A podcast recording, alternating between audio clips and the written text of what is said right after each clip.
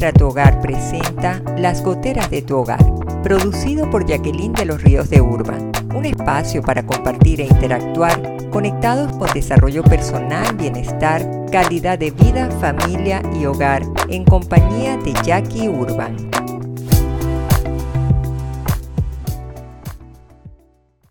Hola, ¿qué tal? Bienvenidos a las Goteras de tu Hogar. Aquí Jacqueline de los Ríos de Urban, como cada estreno los miércoles, siendo el apoyo para mejorar su forma de vida en el hogar, para resolver todos esos problemitas que comúnmente aparecen en nuestras casas y que a veces se convierten en una gotera o en un dolor de cabeza.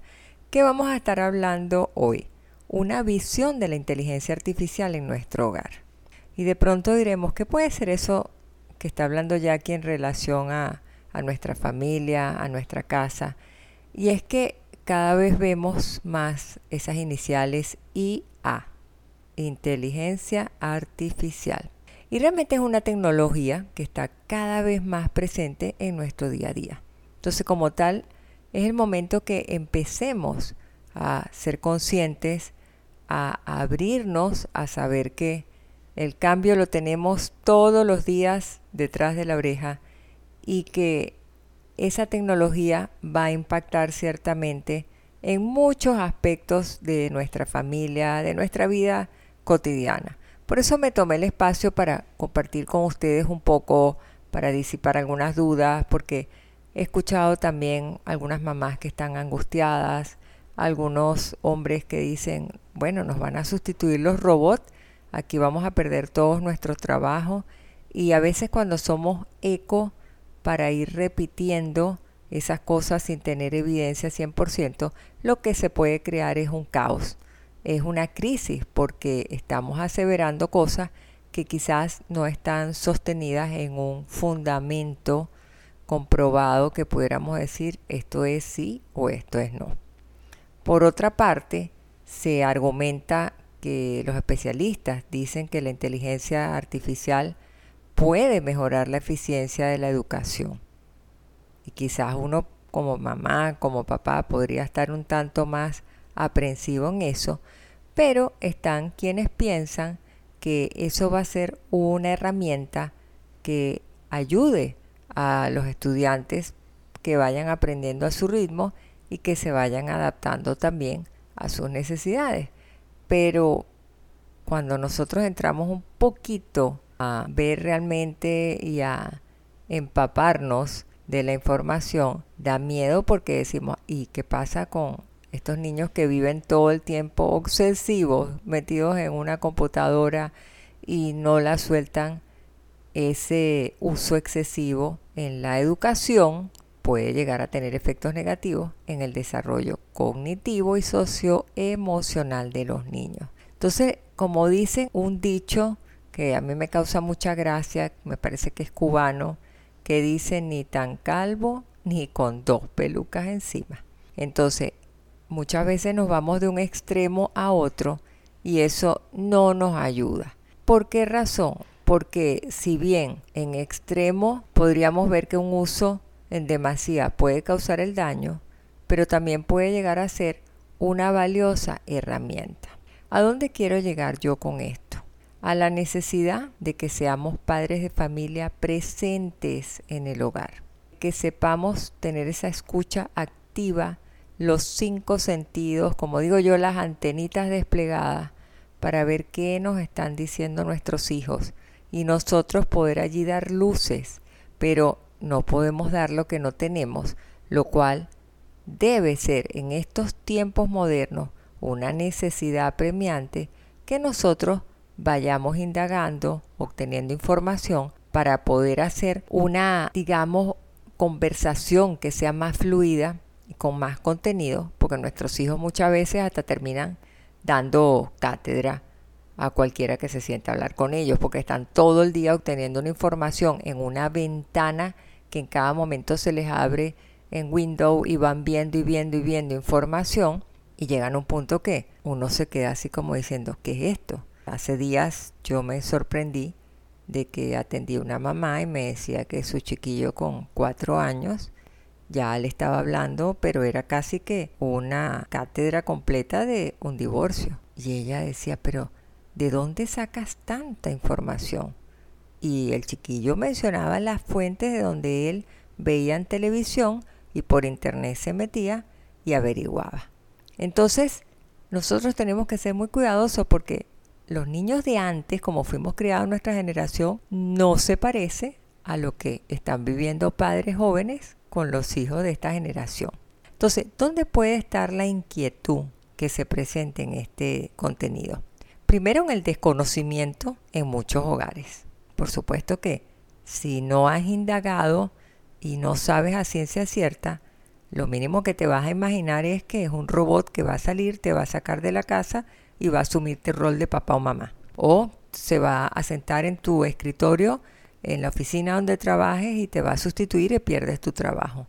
O el futuro te alcanzó, ya es un presente, una realidad y tú no vas a tener más intercambio con seres humanos. Entonces, hay un miedo del ser humano en sí, en su naturaleza imperfecta, a ser sustituido porque no sabemos el alcance, la dimensión de todo esto, y más que los cambios se están dando sumamente rápido. Entonces, hay personas que les cuesta procesarlo. Ahora, ¿qué puede ser ventajoso y desventajoso? Quizás puede ser ventajoso en la eficiencia, en que podemos obtener una información, un resultado que no deja de ser valioso pero por otra parte también puede transformarse en una comodidad para muchos, porque consultas te resuelve, ahí hay eficiencia, pero te encuentras con la sorpresa de que te hacen todo, te lo dan masticadito y predigerido. Entonces, eso pudiéramos tener el riesgo que estuviera fomentando a que nos volviéramos perezosos. Y vamos a tener tanta comodidad que sin darnos cuenta vamos a perder nuestra riqueza del lenguaje, sobre todo el lenguaje escrito, porque ya ni siquiera vamos a mover la mano para escribir. Ya solamente lo que tenemos que hacer es imprimir de la computadora y tenemos todo listo. Va a haber una pérdida cultural, porque nos van a dar la información, nos van a dar la tarea hecha, nos van a entregar todo, pero no hemos hecho el ejercicio, el esfuerzo de investigar, de abrir un libro, de conseguir un sitio en internet y leer completo, tener discernimiento, analizar, compartir con una tormenta de ideas. Hay muchos procesos que son importantes que se van a ir perdiendo. Yo conversaba días atrás con un sacerdote español que siempre ha sido muy amigo de la familia y resulta ser que él me decía que cuando empezó todo esto de la inteligencia artificial, él dijo, eso es limitado para ciertas cosas, quizás más tecnología y de todo, y entró y puso homilía del día tal, evangelio de San Juan tal, capítulo tal, versículo de tal a tal, no sé qué, no sé cuánto, esperando que no iba a salir gran cosa. Oh sorpresa, dice, la homilía completa. Entonces, si tú te acostumbras a eso, vas a delegar algo que va a perder la esencia de lo que es tu conexión con Dios, tu momento de inspirar, de lo que le estés viendo el rostro a tu feligreses. Y así son tantos ejemplos que nosotros tenemos que ver. Entonces preocupa realmente, porque la inteligencia artificial es inevitable. Ya nos llegó.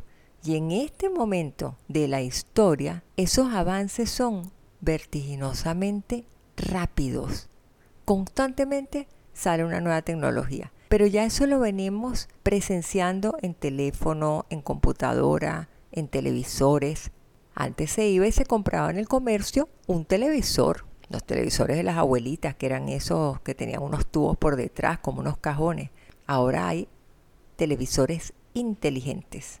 Hay televisores que son digitales o televisores de esos que llamaban los plasmas, los planos, después de los de tubo, y se convirtieron en ahora televisores inteligentes y tienen internet incorporado y tiene usted motores de búsqueda. Entonces, sí te dan una facilidad.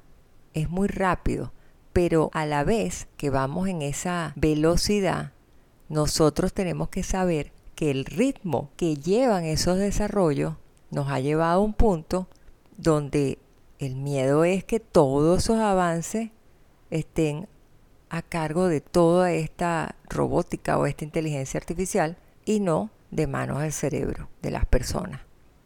Entonces ahí es donde nosotros tenemos que empezar a ver si es beneficioso o no. Quizás para disipar un poco la angustia, la inteligencia artificial es la habilidad que tiene una máquina o un programa para aprender y pensar como un humano. Pero hay investigadores científicos que ellos dicen que la inteligencia artificial no ha podido lograr hacer las estructuras de conexión que tenemos, las neuronas. Entonces, por mucha optimización de los procesos, por mucho esfuerzo que haga, todavía no se ha llegado a ese nivel de decir la inteligencia artificial va a sustituir al ser humano. Entonces, lo que nosotros tenemos que desarrollar es nuestro discernimiento en la forma como nosotros vamos a hacer uso de ella.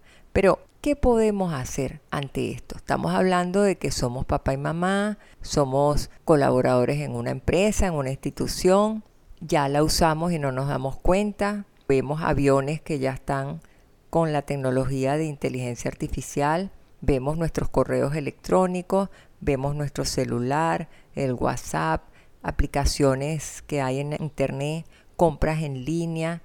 O sea, lo que pasa es que no nos ponen un letrero donde dice inteligencia artificial.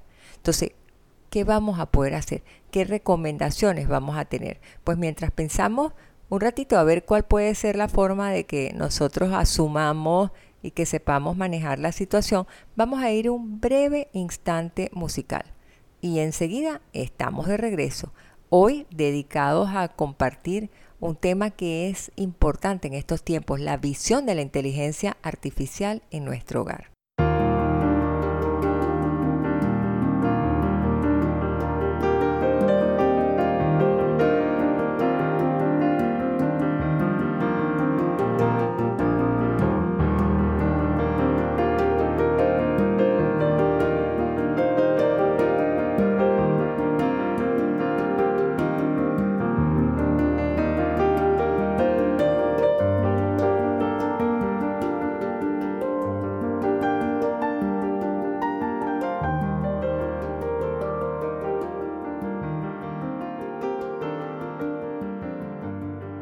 Si te gusta este episodio, recuerda darle like y compartirnos tus comentarios. Suscríbete para que no te pierdas ninguno y te lleguen los recorderis de cada estreno.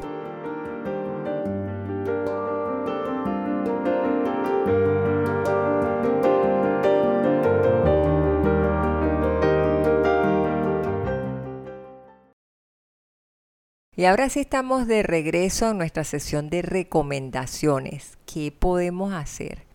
Llegó la inteligencia artificial, ya es una realidad. No es que tenemos el riesgo que no, ya nos llegó. Y fíjense que yo estaba leyendo, no me acuerdo dónde realmente, pero decían, pero si es que usted se monta en un avión y los pilotos se ayudan de inteligencia artificial, díganme ustedes que yo que soy nerviosa para volar en aviones, no me gusta, bueno, lo tengo que hacer, lo hago, pero no es que me hace feliz. Y yo decía, haya la vida el pensamiento de uno es terriblemente fatalista y uno tiende a pensar, no, si va el piloto agarradito de su volante uno va tranquilo, pero es que las valiosas ayudas como herramientas tecnológicas son maravillosas. Pero entonces cuatro cosas que puntuales vamos a hablar en esta parte de recomendación. Primero, tenemos que ser personas informadas y actualizadas. En la medida que rechazamos el cambio, que nos volvemos aprensivos, reactivos, más difícil se nos va a hacer el hecho de que podamos incorporarnos a esa realidad que no la podemos tapar con un dedo. Lo segundo es el rol de responsabilidad que tenemos como padres de familia. Nos va a tocar intensificar una labor orientativa, una labor de enseñar a nuestros hijos a tener madurez emocional para saber cómo usarla como una herramienta y no decir, ay, tengo un instrumento para yo ser más perezoso, para no estudiar porque tengo otro que me lo resuelva. Porque ¿qué le va a quedar a él el día de mañana? Entonces, ojalá que nosotros pudiéramos volver a estudiar en la escuela con la edad que tenemos. Hubiésemos aprendido algo totalmente diferente que en aquel momento éramos dispersos, estábamos más pendientes de otra cosa y pasábamos con la mínima nota, pero ya eso era una ganancia. Entonces, como papá y mamá tenemos que estar bien atentos a poderles hablar a nuestros hijos, no una teoría, pero sí saber que aunque hayan herramientas, el desafío está de cada quien aprender por sus propios medios porque no sabemos el futuro dónde vamos a quedar ni haciendo qué. Otro punto que yo quiero recomendar. Antes de volvernos aprensivos, antes de salir corriendo y castigar al chiquillo porque seguro que tú estás mirando esto que te va a volver un robot que no sé cuánto. No. Sentémonos, dialoguemos. Lo que yo siempre les digo, las archiconocidas sobremesas de aquí. Sentémonos a conversar un rato, busquemos el momento adecuado, hablemoslo con nuestros hijos, las cosas que ustedes esperan y aspiran de sus hijos, hablar también lo que sí es permisible y lo que no, que ellos tienen que poner de su parte el esfuerzo para poder hacer su actividad, sus obligaciones del colegio. Y por último, establecer acuerdos, negocien. Mira, estas son las condiciones. Cuando termines, si ustedes quieren dar una miradita y revisar el ejercicio que estaban preparando, la tarea, la exposición, intégrense un poco más para poder ver en qué medida y no que vaya a ser un enlatado de una redacción que ni siquiera se corresponde con la lengua de uno. Ahí tenemos que estar oídos al tambor. Activen sus sentidos en la educación. ¿Qué quiere decir? En la escuela, en la preparación de clase, en donde les toque ir, en las homilías mismo. Después que el padre me dijo esto, yo quedé impresionada. Después que nos toca ir a una conferencia o a un seminario, tú no sabes quién te lo redactó. Entonces nos va a tocar a nosotros saber que a lo mejor hay alguien que me está hablando acerca de un determinado enfoque, que es el que yo quiero dar, y si la inteligencia artificial no lo reconoce, nos va a ver a nosotros metido en un problema. Entonces, lo, lo, que es importante de saber, como para ya ir cerrando el segmento, es que la inteligencia artificial tiene ciertas cosas puntuales que ella va a estar haciendo. Ella va a poder buscar una situación en Internet. Ella va a poder resolverte un problema en el momento. Está alimentada de respuestas automáticas, de todas las cosas. Cuando ustedes llaman a, los teléfonos, cuando le salen las robóticas, cuando está usted en una página de Internet y se le abre un chat, hola, me llamo María. Todo eso es parte de esta robótica. Lo otro que es importante es que ellos están sustentados, por decir así, en lo que es el conocimiento. Entonces, no en la emoción. Seguro que ya por ahí están caminando y de todo, porque por ahí escuché yo que incluso para desarrollar robots hacían uso de todas las fotografías de las redes sociales para perfeccionar los rostros, hacer un análisis y poder hacer robots que fueran lo más parecido a los seres humanos. Capaz casi que ni nos diéramos cuenta. a mí eso me paró los pelos de punta. Dije, bueno, con mi cara no será, no pongo más fotos. Pero entonces hay que saber los alcances que va a tener. ¿De qué es integral? Claro que sí. ¿De que la inteligencia artificial va a hacer ciertas cosas? Sí. Pero va a ser integral para la efectividad de las cosas que va a hacer. Es decir, puede eh, jugar con el niño, puede resolver una tarea, puedes encontrar un material o a lo mejor una información que estás buscando en internet. Pero no es el integral que se refiere de la actividad humana, ¿ok? Entonces, ahí hay que saber que la inteligencia artificial está solamente dedicada a la actividad de conocimiento o a una tarea que le pongas específica. Pero en nuestro caso, no. En nuestro caso nosotros tenemos la capacidad de amar, de sentir, de perdonar, de compartir, de comprender. Hay muchas cosas que allí todavía no le está llegando. Quizás le tocará mucho más horas de entrenamiento, no sé cuánto, hasta qué momento nos va a poder eh, sustituir, pero lo cierto es que hay realidades que nos tienen que llevar a nosotros a saber de que si bien hay una preocupación por muchas cosas que se están usando, hay que también tener en la manito puesta alarmas que sean, hay que protegernos, qué están haciendo, por qué tanta información que nos pidan. Es decir, ser personas conscientes, ser personas versadas, diría yo. Así que me voy despidiendo, como siempre me gusta dejar alguna reflexioncita. Yo creo que todo extremo es dañino, Así que es necesario encontrar ese equilibrio adecuado entre ese uso de la inteligencia artificial en todas estas tareas determinadas que puedan ser una herramienta valiosa y la interacción humana, sobre todo en la educación. Nosotros necesitamos enfocar que para salir adelante tenemos que ser seres educados y eso nos va a permitir asegurar que los estudiantes, que nuestros hijos desarrollen no solo la actividad técnica, que sí la puede dar la IA, sino habilidades socioemocionales que son esenciales. Así que les espero en mi siguiente contacto para compartir nuevas oportunidades de cambio. Que tengan un excelente día, un abrazo grande y hasta una próxima oportunidad. Bye bye. Administra tu hogar presentó Las goteras de tu hogar, producido y conducido por Jacqueline de los Ríos de Urban. Te esperamos en el estreno de nuestro siguiente episodio el próximo miércoles 10 de la mañana, hora Panamá. Suscríbete a nuestro canal YouTube Las Goteras de tu Hogar y síguenos en nuestras redes sociales como Administra tu Hogar.